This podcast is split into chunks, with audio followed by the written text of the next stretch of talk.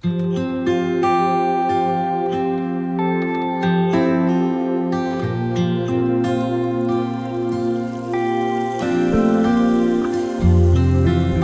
人说，音乐是生活中的一股清泉，能够陶冶性情，带走寂寞。朋友，您喜欢哪一类音乐呢？爵士音乐、摇滚乐、乡村民谣、小调，还是古典音乐呢？今天我要介绍给你的很特别的音乐，就是基督徒的诗歌。这些诗歌更能够表达出人性本质里面的良善，对爱与被爱的向往，对人与人之间和人与上帝之间最真诚的感觉。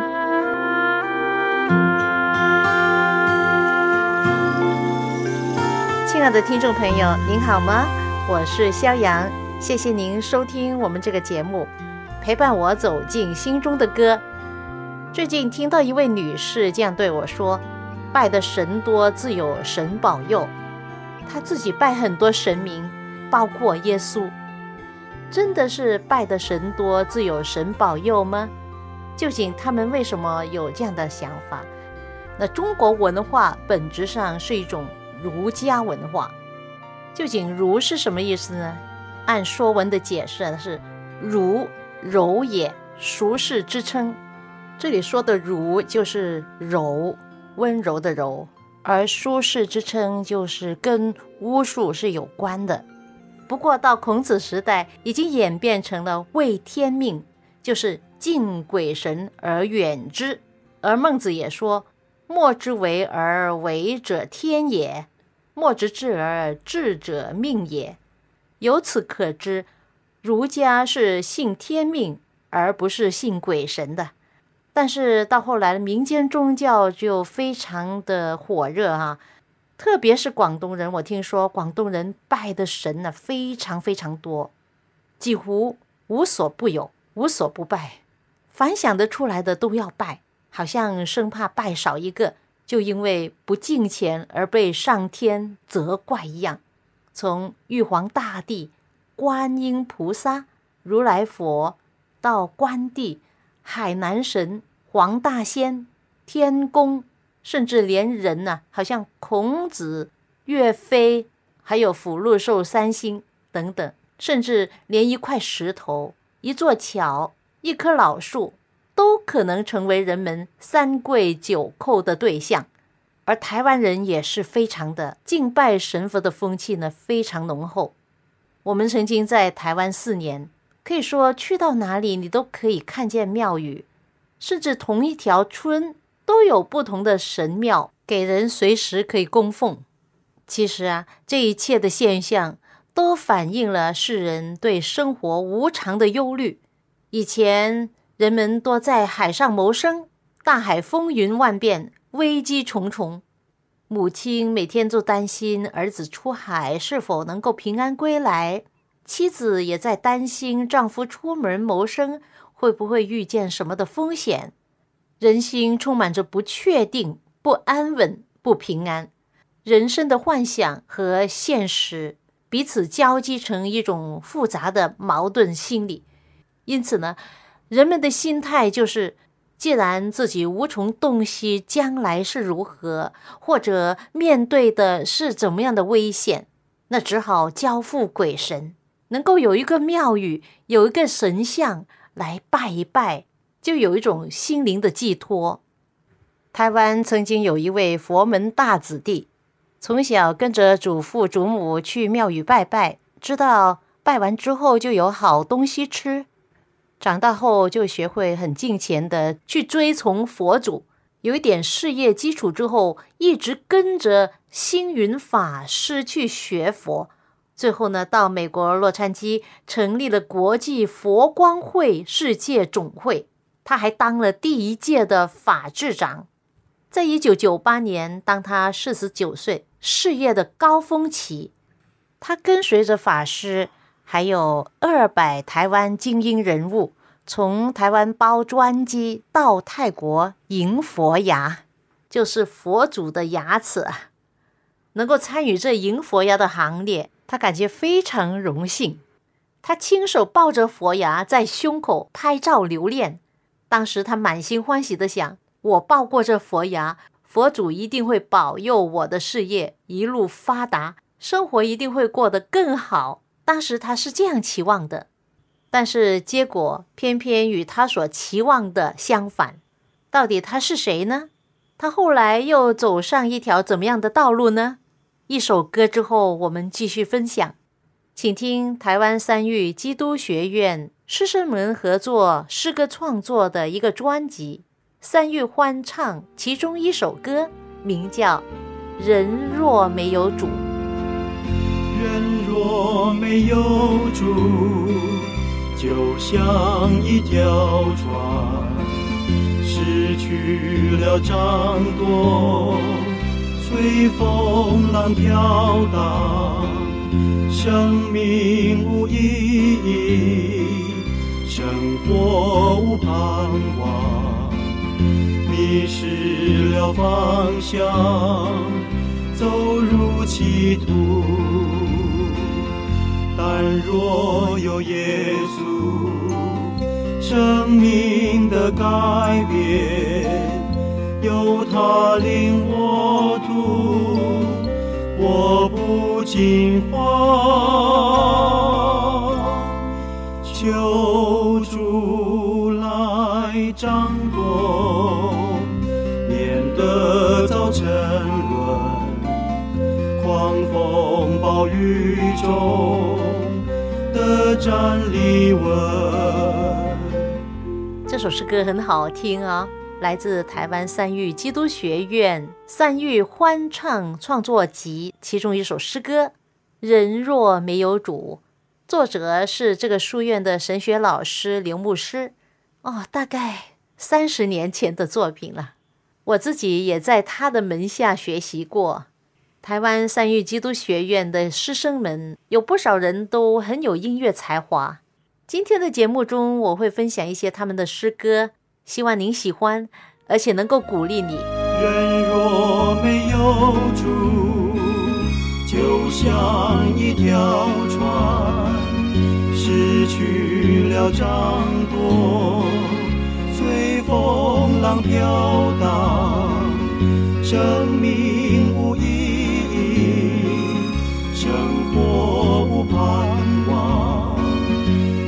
失了方向，走入歧途。但若有耶稣，生命更丰盛。有主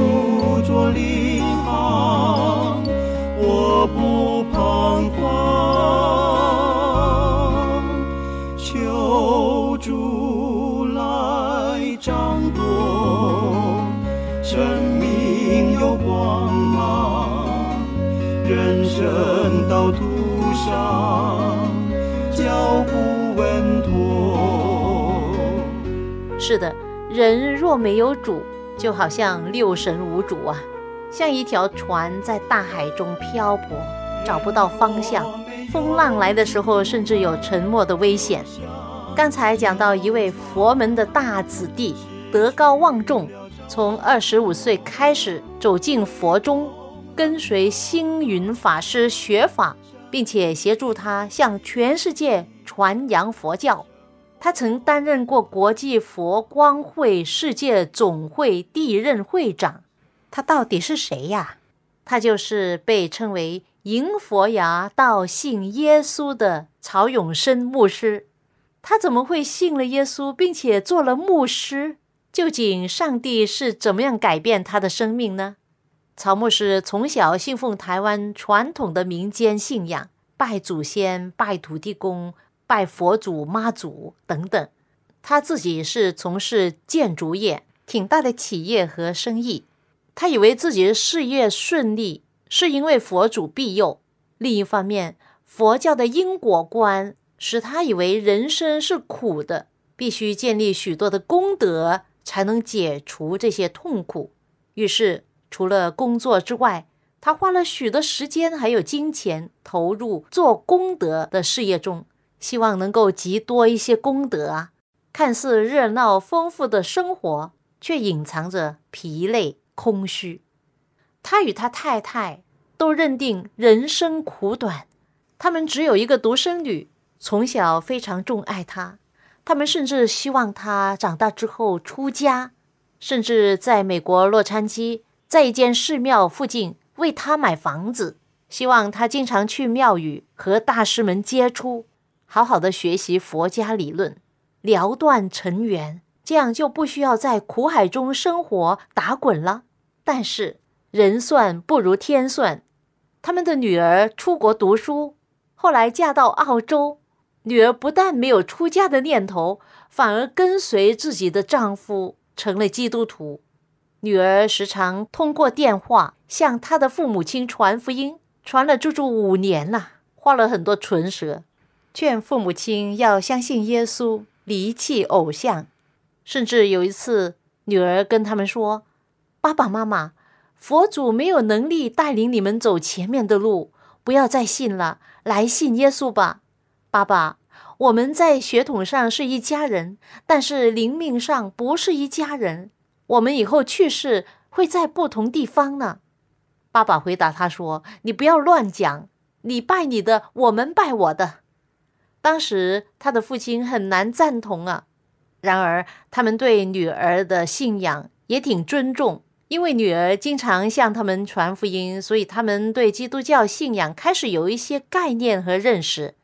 当他在一九九八年参与了迎佛牙这个很有体面的活动，还在飞机上跟佛牙一同照相，就期望他的佛祖、他的马祖一定会保佑他的事业一帆风顺。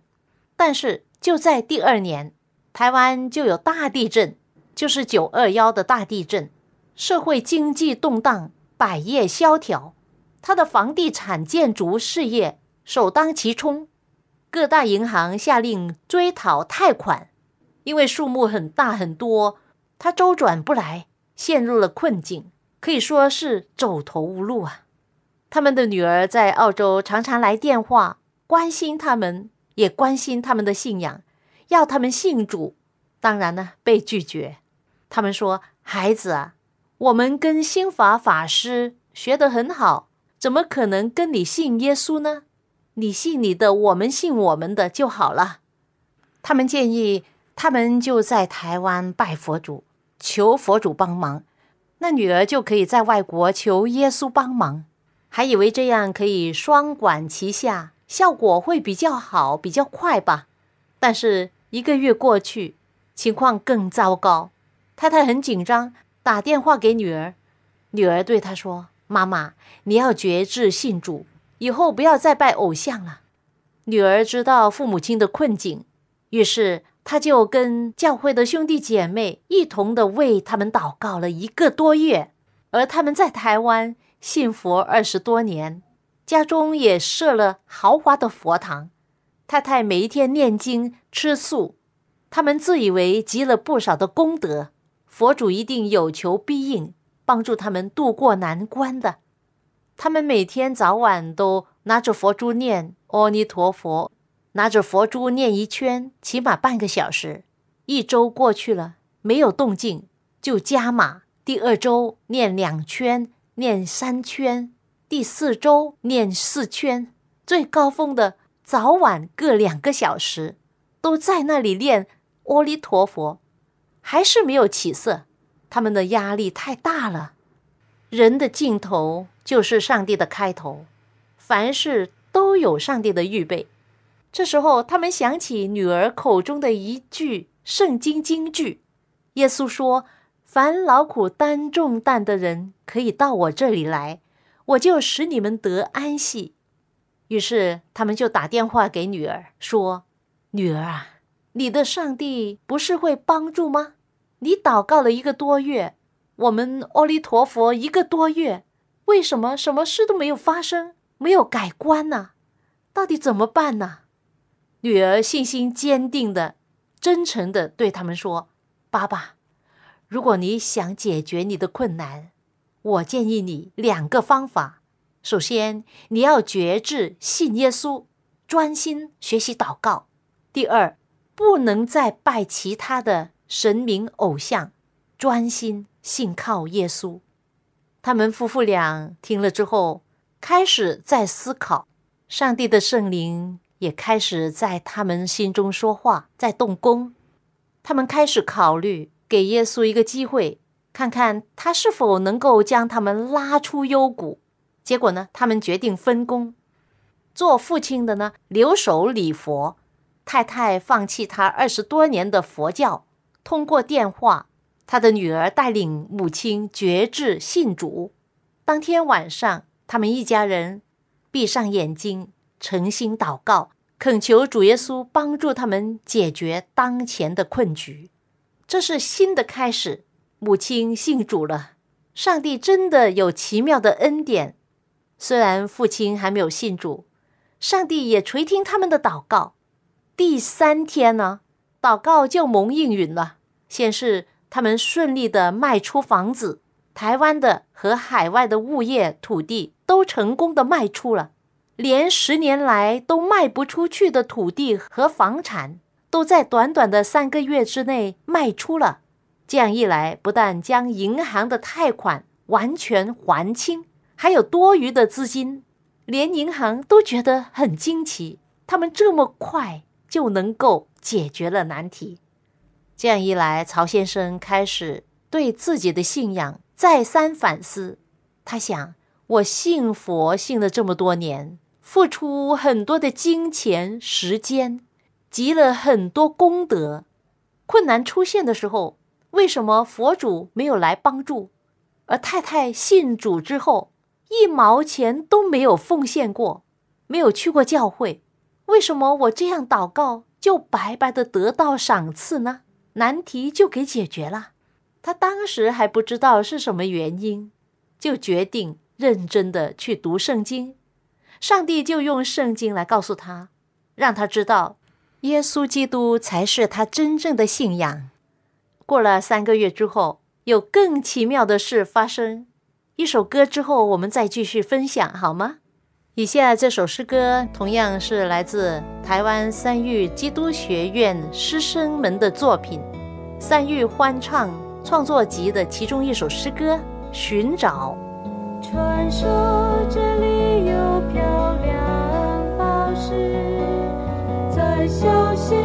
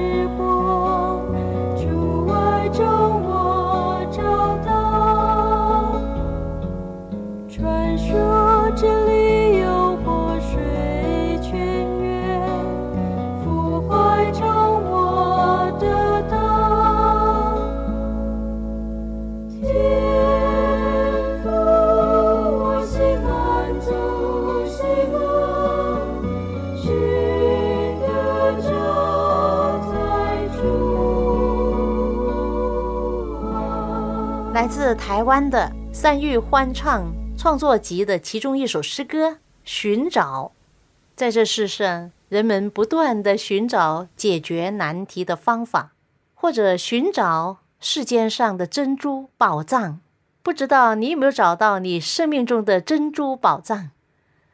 刚才讲到曹永生夫妇俩，经过女儿的影响和劝勉，他们对基督教逐渐有认识。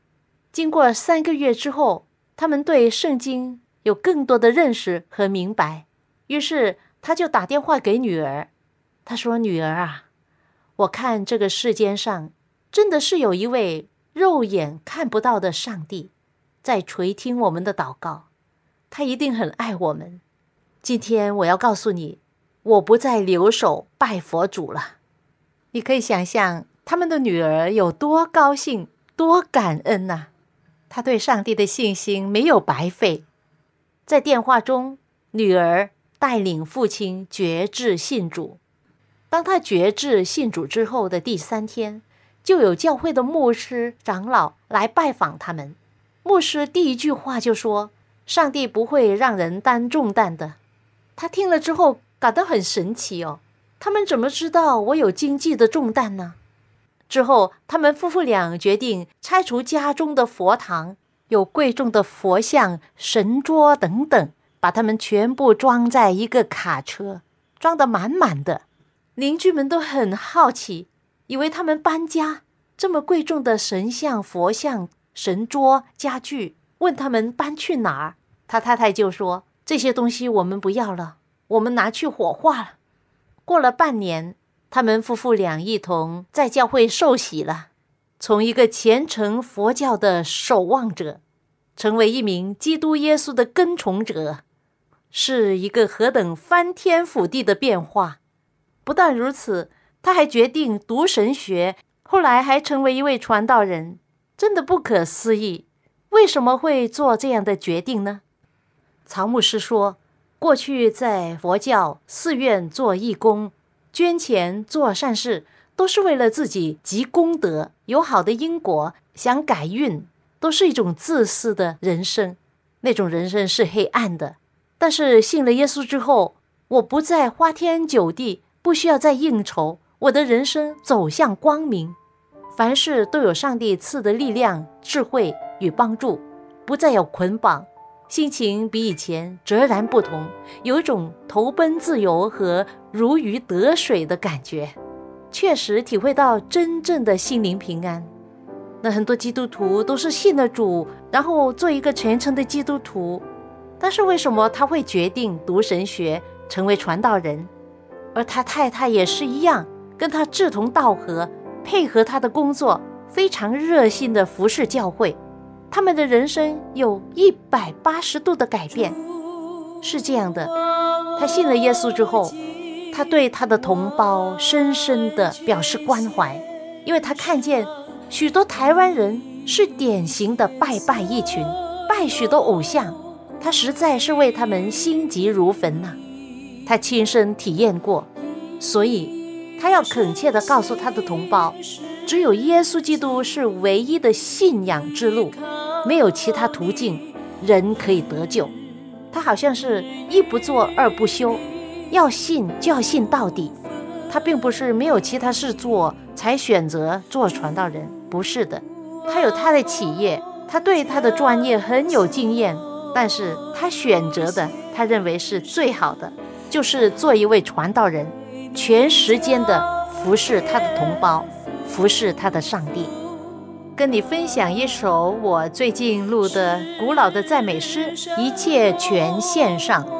这首诗歌作者是范德 （Van der） 先生，从小爱好艺术、音乐，年轻时候在教会热心参与教会的事工，因此教会许多朋友都劝他放弃自己的事业，奉献自己做传道吧。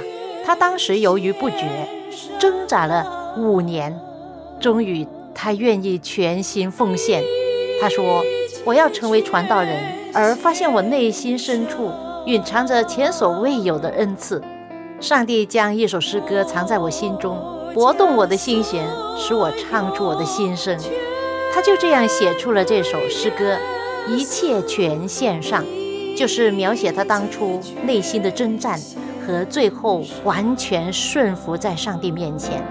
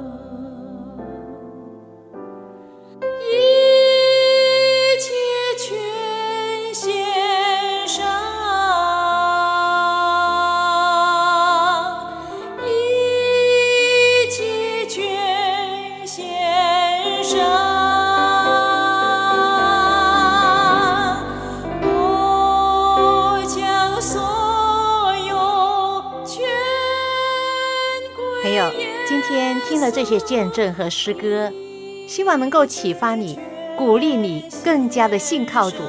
上帝是现实的圣经说我们的好处不在他以外。